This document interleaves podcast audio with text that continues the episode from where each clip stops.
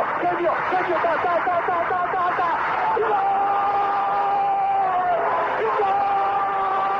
Dennis Bergkamp, Dennis Bergkamp, Dennis Bergkamp neemt de bal aan. Dennis Bergkamp, Dennis Bergkamp, Dennis Bergkamp, Dennis Bergkamp, Dennis Bergkamp. Posse de bola para Portugal, vai Éder, vai Éder, vai Éder, vai Éder, chuta, chuta, chuta! Gol! Gol!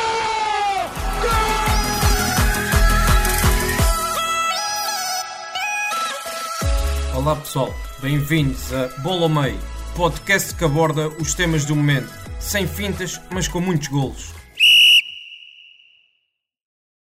Ora boas, sejam bem-vindos a mais uma edição do Bola ao Meio. O meu nome é André Zeferino e hoje, uh, para mim, é um episódio especial porque, uh, e vou começar por aí, esta é a minha última participação enquanto uh, participante residente, digamos assim, do Bola ao Meio.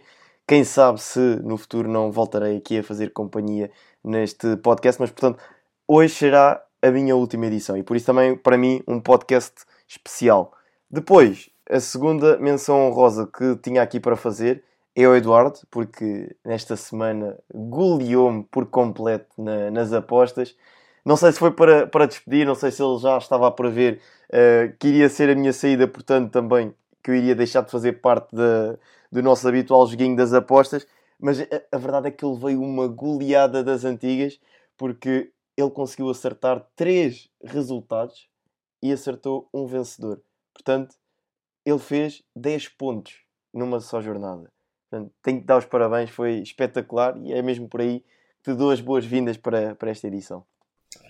Olha, excelente maneira de dar as boas-vindas porque era a parte que eu mais estava entusiasmado para, para esta edição, era das apostas, que eu finalmente comecei a partir tudo outra vez, que já estava complicado aqui para, para os meus lados. É pena é que agora, quando eu começo a recuperar terreno, é que tu vais sair de podcast, mas pronto. Eu estou a perceber a cena, tu começaste assim a, a ver que eu já me estava a aproximar e pronto, olha, tem de ser, tem que ir à minha vida. Mas pronto, mas olha, quando, quando entrar o, próximo, o nosso próximo participante, isto também vai se habituar a este mundo das apostas e, e vai se ver complicado. Mas sim, eu, eu estava a ver a minha vida a andar para trás, eh, porque já basicamente nesta jornada eh, colaste a mim, já ias com uma diferença eh, de 13 pontos e portanto aproximaste-te muito com estes 10 pontos conquistados de mim. Mas portanto, não sei, logo, depois logo vocês decidem como é que vão também dar seguimento a, estas apostas. o nome do, do novo moderador, novo participante residente, não vai sair para já. Uh, na próxima edição já, já irão saber quem é. Uh, e pronto, espero, espero que também vos corra bem daqui para a frente, a ti e, obviamente, ao nosso amigo que também vai entrar por aí. Espero que vos corra bem e eu estarei a ouvir e, quem sabe, possivelmente participar numa edição futura. Vamos então àquilo que nos traz hoje aqui e nós trazemos aqui vários temas, portanto, trazemos Inter de Milão uh, campeão, Trazemos também um problema gravíssimo e que abalou este fim de semana do, do futebol, a questão do Manchester United. Uh, e depois trazemos os nossos habituais destaques, portanto, equipa da semana e jogador da semana. Sendo que o Manchester United foi o nosso momento da semana. Uh, já lá iremos essas revelações de quem é a nossa equipa da semana e de quem é o, o nosso jogador da semana. Tenho a dizer que são dois jogadores da semana, porque não é uma dupla. Uh, mas portanto já lá iremos. Vamos então começar pelo Inter de Milão. E que festa de arromba para os adeptos do Inter, uh, porque 11 anos depois conquistaram finalmente o tão ambicionado Scudetto. 4.004 dias depois de terem conquistado o último Scudetto, eis que o Inter de Milão conquista o seu 19 título. Uma hegemonia de 9 anos por parte da Juventus, que foi deitada abaixo por uma equipa comandada por António Conte. E nós, que falámos tantas vezes ao longo desta temporada da Série A, da, da Juventus, do Milan, do Inter, eis que no final de contas o Inter conseguiu vencer. Sim, e um facto interessante é que Conte, quando chegou à Juventus, deu o primeiro título que a Juventus não, não tinha conquistado a Série A desde 2002 e agora dá o título ao Inter, que já me tinha conquistado o campeonato em 2010, acho que foi o último ano que, que venceram. Uh, portanto, é, é um treinador que é um vencedor nato, que o meu próprio também se autodenomina. Um, e foi um campeonato é capaz de ter sido dos, dos campeonatos mais interessantes da, da Liga Italiana dos últimos, dos últimos anos.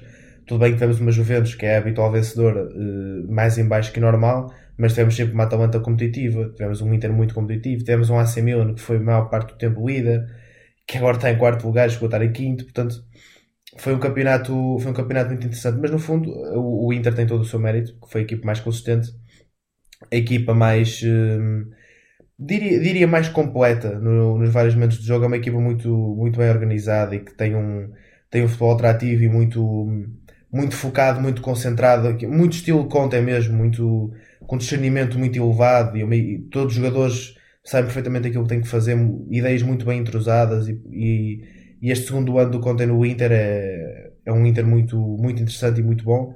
Foi, é neste momento que o campeonato não acabou, é a melhor defesa do campeonato.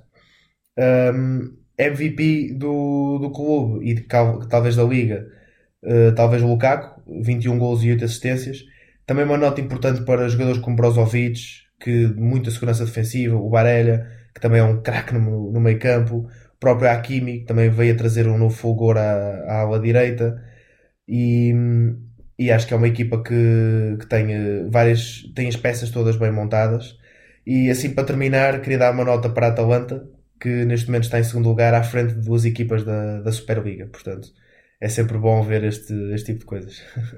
Essa, a Superliga ainda está aí entalada na, na garganta não, e não vai passar tão depressa. Qualquer oportunidade é boa para mandar uma machadada na, na Superliga. Uh, mas te, concordo com, inteiramente contigo com aquilo que, que foste dizendo. Nesta equipa do, do Inter eu destacava dois jogadores que já referiste, obviamente Lukaku, por razões óbvias, gols, assistências, o homem é uma máquina, mas também o Nico Barella. Para mim, vejo como o futuro capitão deste Inter Milão. Uh, para mim, um jogador que fez uma temporada extraordinária, uh, contratado ao Cagliari. Na temporada passada esteve emprestado ao Inter pelo Cagliari, é? as habituais negociações do futebol. Uh, mas de facto foi um jogador que me encheu as medidas e agora estou curioso também para ver o que é que ele vai fazer no, no europeu. Sinceramente, estou, acho que para mim vai ser, e nós já falámos dele aqui e tudo, que eu disse que iria ser uma das grandes revelações do, do europeu. Continuo convicto de que irá ser um dos jogadores em destaque uh, no Campeonato da Europa que se vai jogar no, neste verão, mas para mim o grande obreiro, sem dúvida nenhuma, é António Conte. Uh, vi um tweet interessantíssimo uh, que de, dos 20 jogadores utilizados por António Conte esta temporada na Série A, apenas 6 jogadores estavam no clube em 2018. Uh, portanto, esta renovação, remodelação, uh, revolução, o que quiserem chamar, uh, operada por António Conte, tem muito mérito seu.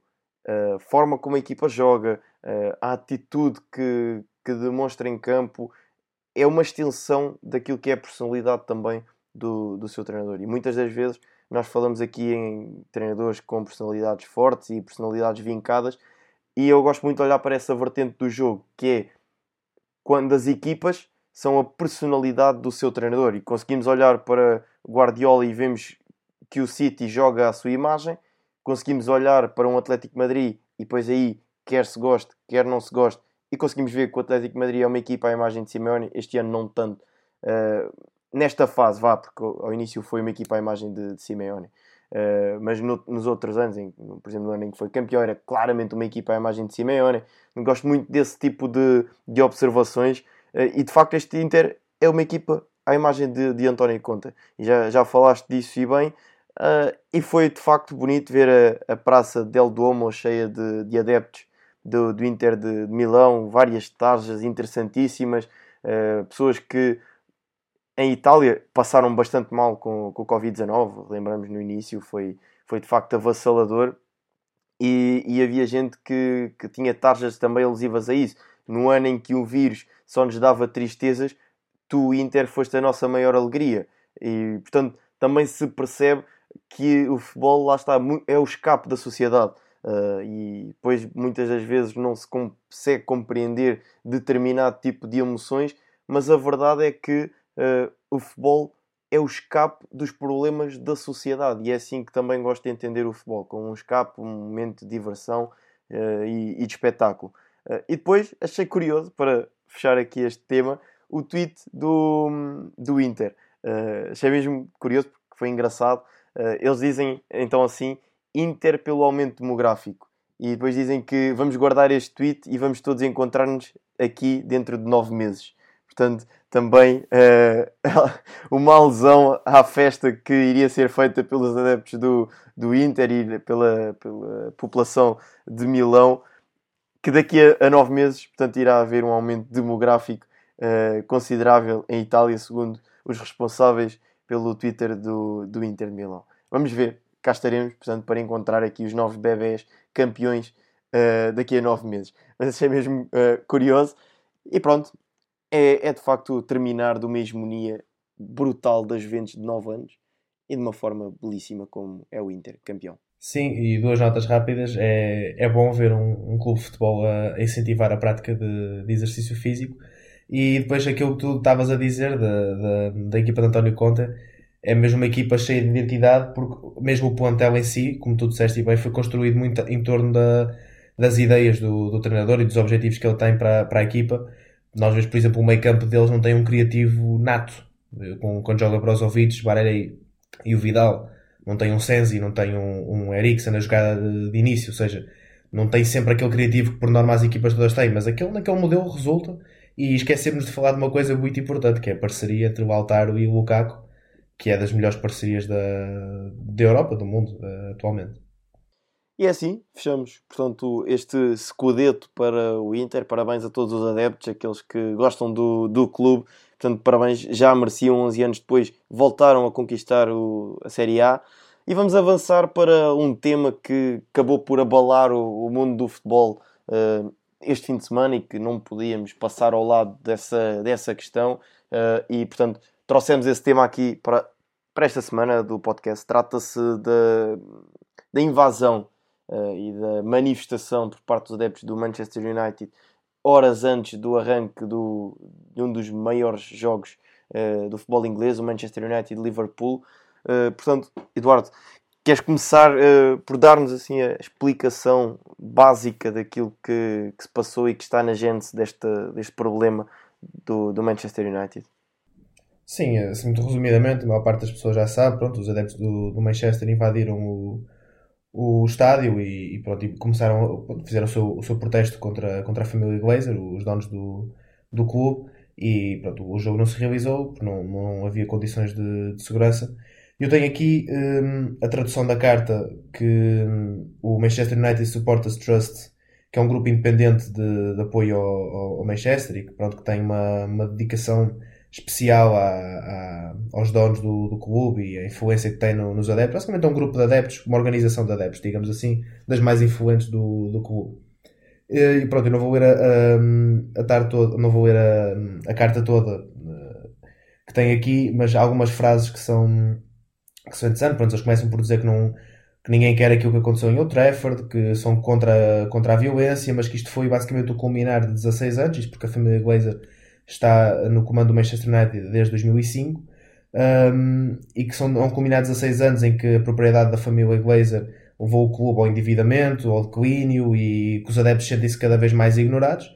Ou seja, dá a entender que os adeptos chegaram a esse, esse ponto de que estão fartos desta, deste tipo de, de liderança e de, de organização.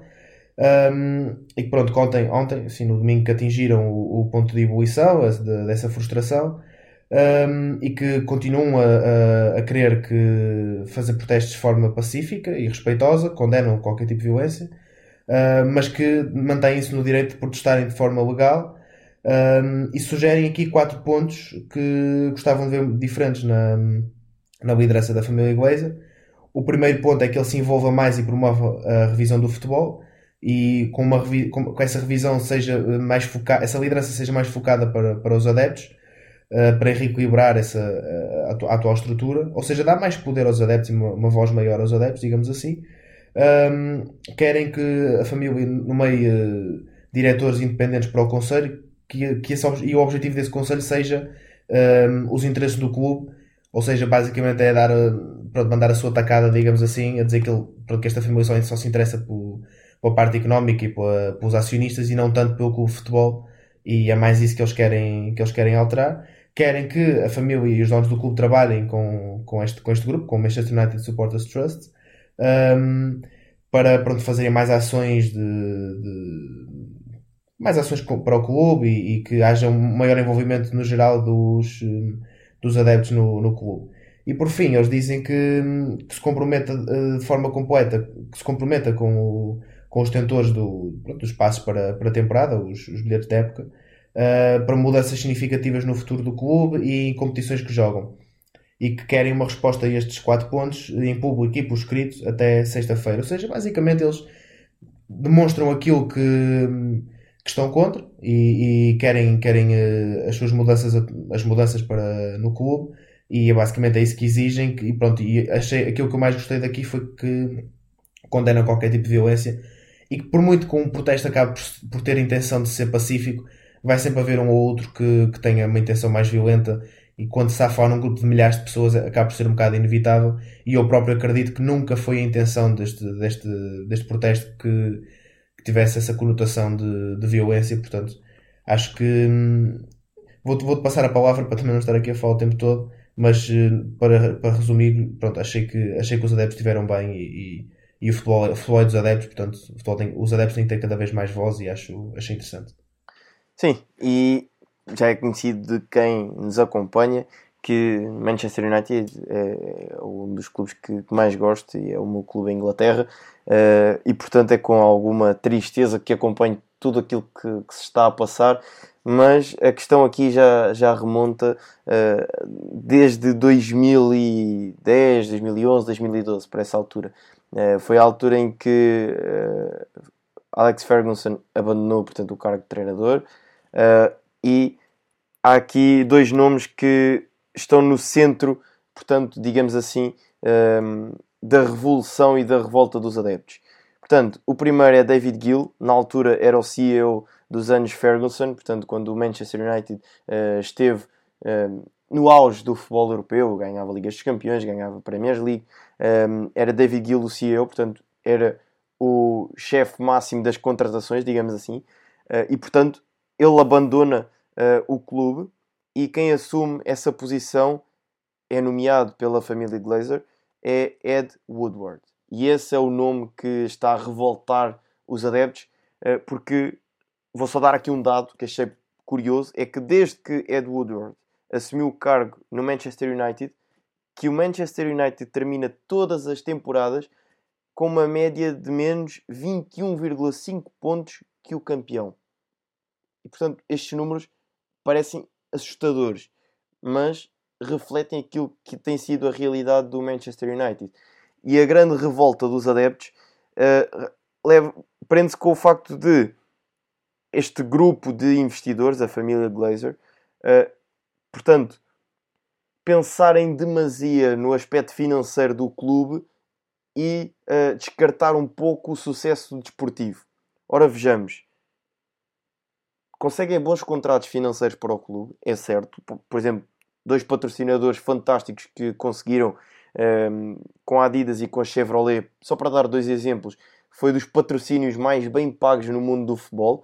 Uh, e hoje em dia o Manchester United continua a ser o clube mais rico do mundo, porque consegue receitas brutais em termos de patrocinadores, em termos de massa adepta. Portanto, no aspecto financeiro, trabalham muito bem. A questão é o, o aspecto desportivo, porque o Manchester United não vence, o Manchester United continua a apostar em contratações que não resultam e não são assim contratações tão baratas quanto isso, são muitos milhões investidos uh, para não vencer.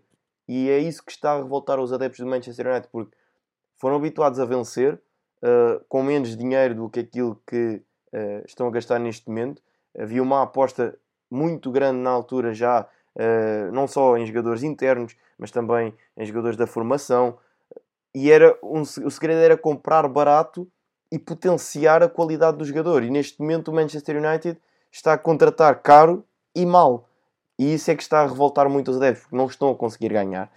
E depois já, já falaste da tal questão que é a solução apresentada pelos adeptos do Manchester United e aquilo que querem, que é o modelo uh, de gestão do clube do 50 mais 1 um famoso modelo uh, aplicado na Alemanha. É assim que todos os clubes na Alemanha têm o seu modelo de gestão financeira, ou seja, uh, o clube é o seu próprio dono, por exemplo, clubes empresa, vou, vou, dar o exemplo de três clubes na, na Alemanha, o caso do Leverkusen, que é, pertence à Bayer, o caso do Wolfsburg, da Volkswagen, o Leipzig, uh, do grupo Red Bull, nem eles próprios, que são clubes empresa, conseguem deter total controle do clube.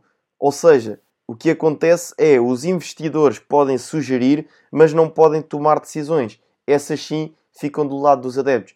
E portanto, é isso que os adeptos do Manchester United pretendem: é que o clube ouça os adeptos, a opinião dos adeptos e portanto o clube seja gerido dessa forma. Só uma pequena nota para terminar, que foi o uso das cores uh, simbólicas do verde e do amarelo. Portanto, via-se muitas uh, tochas não vermelhas e brancas, que são as cores atuais do Manchester United, mas sim verde e amarelo, só para explicar, portanto, isto remonta às origens do Manchester United, quando ainda se chamava Newton Heat, no século XIX, um clube fundado por, por operários, e que só depois, em 1902, numa reestruturação de investimentos do clube, quando o, este Newton Heat estava à beira da falência, é que se passou a chamar uh, Manchester United Football Club, e portanto aí é que alteraram as cores uh, do amarelo e verde para o vermelho e branco. Portanto, só também esta pequena contextualização. Não sei se queres dizer mais alguma coisa em relação uh, a este assunto ou se podemos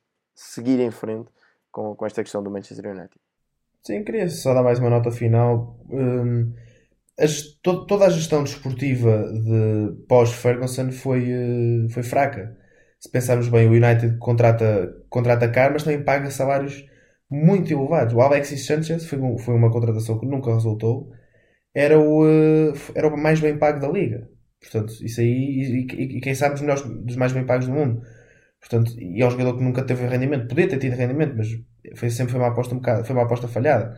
E, e se pensarmos bem, um tópico por acaso é pouco, acho eu que é pouco desenvolvido e eu também não, não tenho, pronto, me lembro disso a 100% do plantel inteiro. Mas se nós pensarmos bem naquele plantel de, que ganhou a última Champions, ou aliás, o plantel que, que foi à final da Champions com, em, em 10-11 com o Barcelona, e, um, e virmos a forma como o United foi renovando o seu plantel, ou mesmo até, pronto, vamos, vamos falar 12-13, último campeonato do United. Se formos a ver como eles renovaram esse, o, o plantel, jogadores como Rooney, Carrick, uh, Fletcher, o Ferdinand, Vidic, etc. Uh, eles, eles, eles foram buscando uma peça ou outra, mas tu nunca foste vendo uma renovação do plantel em condições. No sentido em que sai um e entra outro, claro que não é de qualidade semelhante, de, da mesma qualidade, mas que tem muito potencial para chegar a essa qualidade, ou um jogador já feito. Tu foste buscando um ou outro assim mais caro, foste buscando um Pogba que nunca rendeu, foste buscar um Alexis Sanchez que nunca rendeu, uh, treinadores sempre a saltar de cadeira em cadeira, ou seja, nunca houve consistência, nunca houve um planeamento esportivo de renovação de plantel em condições. E claro, há muito dinheiro, há. Há jogadores a receber muito e a ser comprados por muito dinheiro, há. Agora, não é só porque compras um jogador por 100 milhões que do nada já vais ganhar tudo. O, o processo de reestruturação de plantel, a meu ver, foi mal feito. E isso também é um dos erros e um, do, e um dos motivos que o United está, está onde está hoje. Sim. É isso que claramente os adeptos uh, apontam e lançaram a hashtag LasersOut, tem sido trend no, no Twitter. Uh, porque é essa questão. Eles estão revoltados uh, não pela questão financeira e gestão financeira do clube, mas pelos maus resultados desportivos. E o que eles querem é que os donos do clube consigam conciliar as duas coisas: saúde financeira no clube estabilidade, mas ao mesmo tempo que consigam ter sucesso desportivo, porque obviamente é isso que, que o clube pretende, que é ganhar dentro de campo, e é isso que não está a acontecer e não tem acontecido no, nos últimos anos. E só para terminar, queria só dar o, ler uma passagem do, do testemunho do, do Gary Neville, lenda do clube, que ele fala, diz uma coisa muito interessante que é, ele diz que hum, ele faz uma comparação com antes do, do Ferguson, antes do Ferguson não, antes do, da família Glazer e agora. E diz, por exemplo, se vimos o estádio, o estádio está muito bonito, mas se formos a ver bem, está todo uh, está um bocado podre e ferrujar. Com o, o, training ground deles, que já não é dos melhores do, do país, como já foi, ou dos melhores do mundo, como já foi. Já não vão a meia final da Champions League há 10 anos, não ganham uma liga há 8 anos e que era um clube que estava habituado a ganhar, a ter as melhores condições desportivas, financeiras E, e pronto, e dentro, condições dentro do campo, quando tem condições esportivas, é isto, do centro de treinos e do estádio, etc. Um, estamos habituados a ver o Manchester United como top 3, top 4, top 5 melhores clubes do mundo e hoje em dia já não, já não vemos dessa forma. E achei que este testemunho foi, foi muito interessante porque ele toca em pontos muito, muito importantes. Sim, eu já, já não sei também se foi o Gary Neville ou quem, quem é que disse isso, mas recordo-me de, de ver nestes dias que uh, um, um fator também interessante que é, portanto, os donos do clube, os dois irmãos, o Joel e o Avram Glazer, um, apenas são capazes de ver no estádio 10 jogos do Manchester United por temporada. Uh, e isso também é algo que, que merece alguma atenção. Portanto, estamos a, a falar de gestão de empresas, basicamente. É, é, assim que eles entendem o Manchester United. É uma empresa, como têm tantas outras no ramo imobiliário, no ramo da alimentação, que esta família tem, é forte no, no, no ramo imobiliário e da alimentação. E a, este, o Manchester United é visto para eles como uma empresa em que não posso uh, despender muito tempo no Manchester United porque também tenho outros negócios para tratar. É assim que eles entendem. E portanto, isto também aos olhos do, do adepto não, não é bem visto, porque lá está, muitas das vezes não, só se tem noção de, de como é que estão as coisas presenciando e possivelmente esses aspectos que o Gary Neville fala os próprios donos do clube não têm essa noção de que o estádio, por exemplo, está tão deteriorado. Possivelmente nem têm essa noção porque passam pouco tempo no estádio. E o Gary Neville sabemos que assiste a todos os jogos do Manchester United. Portanto, é, preciso, é preciso que haja essa proximidade dos donos aos clubes uh, e que os presidentes também estejam próximos dos clubes. E temos visto que muitos dos clubes que têm tido sucesso têm uma proximidade não diria vá do investidor ou do presidente, mas algum responsável uh, de confiança de, dos investidores está sempre presente e perto do clube e da equipa principal. Uh, e neste caso, a pessoa que possivelmente estará mais perto é Ed Woodward e já demonstrou que, em termos de, de qualidade, está a ficar muito aquém daquilo que, que é o esperado e o exigido para um clube como o Manchester United.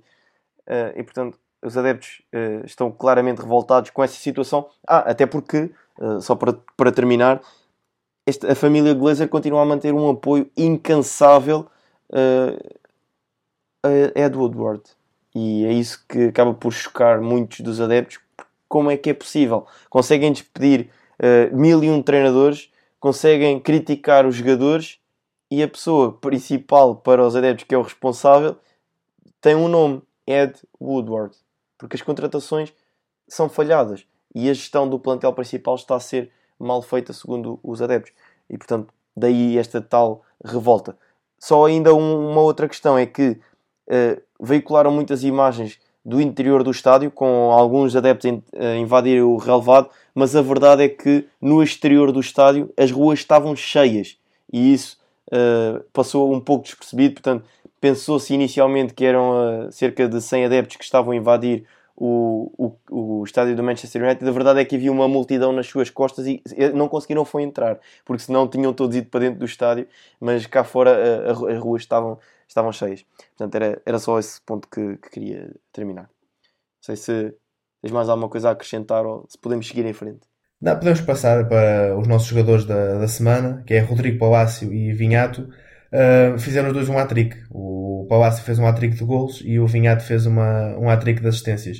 Uh, é mais o destaque do, do feito. O Palácio é o é veterano da Liga Italiana que nós já conhecemos a fazer um hat-trick. É sempre bom ver, ver estes jogadores assim mais, mais veteranos que nos trazem algumas memórias uh, ainda a marcar gols. Foi um jogo assim, resumidamente, um bom posicionamento, movimentações interessantes para a zona de finalização. Mas o meu destaque maior, se calhar, vai mesmo para o Vinhato porque apesar dele, a entrada para este jogo tinha dois gols e duas assistências em todas as competições, em 29 jogos, se não me engano, é um miúdo de 20 anos que jogou solto no meio e mostrou que se alguém viu só este jogo, pensa que ele se calhar é muito mais jogador do que ainda é, mas pronto, é um jogador que ainda está em formação, claramente, é formado no Kiev e é, é jogador do Bolonha, mas ele jogou muito solto no meio, mostrou um discernimento de alto nível, muita qualidade na definição, o último passo fantástico, parecia estar sempre bem posicionado, sempre a receber. O segundo gol é um cruzamento perfeito, teleguiado para o Palácio. O terceiro gol é um passo em ruptura eh, fantástico. Portanto, mostrou aqui que joga, que joga de cabeça levantada e que joga com. Pensa, pensa muito bem o jogo e veremos, veremos onde é, que- onde é que daqui a uns tempos vamos estar a falar deste jogador, porque nunca se sabe se foi época de explosão. Apesar dos números serem baixinhos, a qualidade dentro de campo parece que é, que é boa. Sim, e estamos aqui a falar de Rodrigo Palácio, que tem nada mais, nada menos do que 39 anos de idade. Isso é um fator que para mim é espetacular. 39 anos de idade a jogar ao mais alto nível na Série A e fazer 3 golos, não me recordo ninguém. E a verdade é que isso é um recorde que foi batido. Portanto, neste momento, o Rodrigo Palácio é o jogador mais velho a marcar um, um hat-trick na, na Série A. Agora, não sei se isto foi uma mensagem para Cristiano Ronaldo que terá de ficar mais uns aninhos na, na Série A para esperar até aos 39 anos e bater este recorde. Já está aqui mais um recorde assinalado por Rodrigo Palácio, mas de facto espetacular e essa menção honrosa que quisemos trazer aqui esta, esta dupla. Portanto, Rodrigo Palácio e e Emanuel Vinhato, as nossas, eh, as nossas homenagens aqui no jogador da semana. E só dar uma nota também final do Palácio, 39 anos e continua com aquele cabelo cheio de estilo, portanto, continua on point. Sim, está, está aí para as curvas. E, e era também curioso ver se ele chegava, por exemplo, aos 40 anos, uma marca redonda, a jogar futebol com 40 anos de idade. De facto, era algo assinalável e algo bonito para o, o Palácio. Mas, portanto, avançamos aqui na nossa conversa e vamos para a equipa da semana. Pensámos em várias equipas, eh, tínhamos vários nomes em cima da mesa de que poderiam ser opções, mas a verdade é que optámos por trazer aqui o Ajax, campeão, pela 35 vez que o Ajax é campeão. E depois de na temporada passada eh, não ter, portanto, havido campeão eh, na Holanda, porque o campeonato terminou derivado à, à pandemia e ao Covid-19, a verdade é que o Ajax reconquista, portanto, assim, o bicampeonato com o seu treinador Ten Hag, que estava a ser associado ao Tottenham, mas que renovou muito recentemente até junho de 2023. E este é de facto um projeto sólido, sustentável e é aquele cantinho do scouting porque todas as temporadas aparecem ali pérolas holandesas e que dá gosto de ver de facto este, este Ajax. É, é de facto aqueles clubes com, com uma mística diferente. É um clube diferente este Ajax. Sim, e, é e vou ser sincero, é um dos clubes que eu mais gosto no, no mundo, porque é um, não sei, transmite uh, tudo, só transmite praticamente coisas positivas. Um projeto bem sustentado, bem, bem desenvolvido, que não teve injeções financeiras como outros clubes tiveram, que alcançaram o, umas meias finais da Liga dos Campeões há dois anos, fruto do sucesso desportivo e, e tudo que envolve esse, esse sucesso desportivo.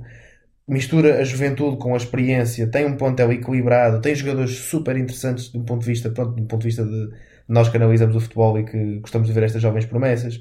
E é uma equipa que, é, lá está, é isto, transmite só, a mim transmite-me só coisas positivas e aprecio imenso a história do clube, aquilo que este clube representa no, na história do futebol mundial, acho que é muito importante. Uh, está na fundação do, do, futebol como nós o conhecemos hoje em dia. E pronto, neste campeonato não, não deu absolutamente hipótese nenhuma aos adversários. Mais um, 14 pontos que o, que o PSV e mais 16, se não me engano, com o, que, o AIA, que o AZ. Portanto, mais 15 que o AZ. E 93 gols marcados, melhor ataque da Liga. 21 gols feridos apenas, melhor defesa da Liga. Portanto, é uma equipa que não uh, continua a não dar hipótese aos adversários e que tem aqui várias pérolas que, que, que vamos ver. Mesmo que saiam, parece que entra sempre gente nova e gente nova que faz esquecer rapidamente os outros. E portanto, é, é, é muito positivo ver este Ajax campeão. E apesar do, do AZ também ser um clube que eu gosto por ter alguns, e analisei o ano passado o AZ por ter uns, um, umas promessas interessantes, como o Boadu, como o Stengs. Uh, mas este Ajax é sem dúvida uma das equipas mais interessantes da, da Europa e, pronto, e é a melhor equipa holandesa, não há hipótese. Sim. E continua a ser uma mina de prodígios, é isso que estavas a dizer. Parece que eles saem e voltam, vêm outros, aquilo não para, é de facto uma mina impressionante do, do futebol holandês. E só para terminar esta questão do Ajax, tinha aqui uma, uma pequena nota para reflexão de, de todos nós que gostamos de futebol e que andamos do futebol, porque o Ajax foi campeão e imediatamente nas horas seguintes todos os clubes, ou praticamente todos os clubes, parabenizaram o campeão Ajax. Nas suas redes sociais surgiram mensagens a parabenizar o Ajax campeão. Mesmo o segundo classificado, o PSV, o seu maior rival, PSV Eindhoven, a parabenizar o Ajax campeão. Portanto, respeito no futebol, saber estar, era com esta nota que queria terminar este podcast, porque é importante que comecem a aparecer reflexões sobre o que está a passar. E vamos para mais um final de campeonato em Portugal. E sinceramente era algo que eu gostava de ver acontecer no futebol português, mas parece-me que ainda estamos algo longe de poder ver isso acontecer. Mas tem que começar não pelos clubes, aqui acredito eu, não pelos clubes, mas os adeptos também podem ter uma palavra a dizer nisso. Nós temos que contribuir para um futebol melhor. E é assim que me despeço do bola ao meio. Portanto, Eduardo, agora passo-te a bola para, para o teu lado e que continuem a ter sucesso e a fazer deste projeto, deste bola ao meio, um podcast de sucesso, porque eu vou continuar aqui a acompanhar, vou continuar do vosso lado e já sabem, sempre que precisarem de mim, eu cá estarei. Eduardo, forte abraço. Olha, André, um abraço e também assim, tom de despedida, dizer que também que não. Não, uma despedida, não é? Assim, aquele chamado até já, porque não, é? não, vais, não vais para lado nenhum também. Isto depois vês como convidado especial, é tranquilo. Não, mas olha, mas foi um gosto e, e pronto, e desejo também todo o sucesso profissional que vais começar o teu caminho profissional e também desejo, desejo todo esse sucesso que possas, que vais certamente ter, porque és uma pessoa competente e, e, e trabalhadora, portanto, certeza que vais ter esse sucesso e claro, vai estar Eventualmente vimos aqui para o podcast novamente, fazemos as nossas apostas. Que é para eu. Que isto depois tem que continuar, pá, que eu não posso ficar, ficar por baixo. Não, não gosto. e pronto, é assim que chegamos ao fim. Mas para terminar este podcast e porque também tens de começar a habituar, passo novamente a bola para ti porque és tu que vais ter que fechar este podcast. Força aí. Ah, pronto, exatamente, que agora o meu papel vai ser, vai ser ligeiramente diferente. Pronto, olha, eh, esperemos que tenham, que tenham gostado deste, deste episódio. Foi um episódio já de fim da época, sempre campeões, jogadores que estão a terminar a época, isso é sempre, são sempre temas também interessantes. E pronto, deve ser um episódio também especial para nós dois, devido, pronto, devido à, à saída do André, mas é, é sempre um. Uh, são, são momentos, pronto, são coisas que, que acontecem e que por motivos uh, superiores. Portanto, mas pronto, esperemos que tenham, que tenham gostado, que partilhem os nossos episódios nas redes sociais, deem as vossas opiniões. Podem também dar sugestões de temas, de, de coisas que gostavam de ver alteradas, agora que vamos mudar um bocadinho também o. Vamos mudar a parceria, não é? E hum, também este, este envolvimento também com, com os nossos ouvintes é sempre algo, algo que, nos, que nos motiva mais, portanto, estão sempre à vontade também para, para dar a vossa perspectiva das coisas. E pronto, para a semana temos, temos aqui com o nosso, o nosso novo colaborador e espero que, que se juntem a nós também para a semana.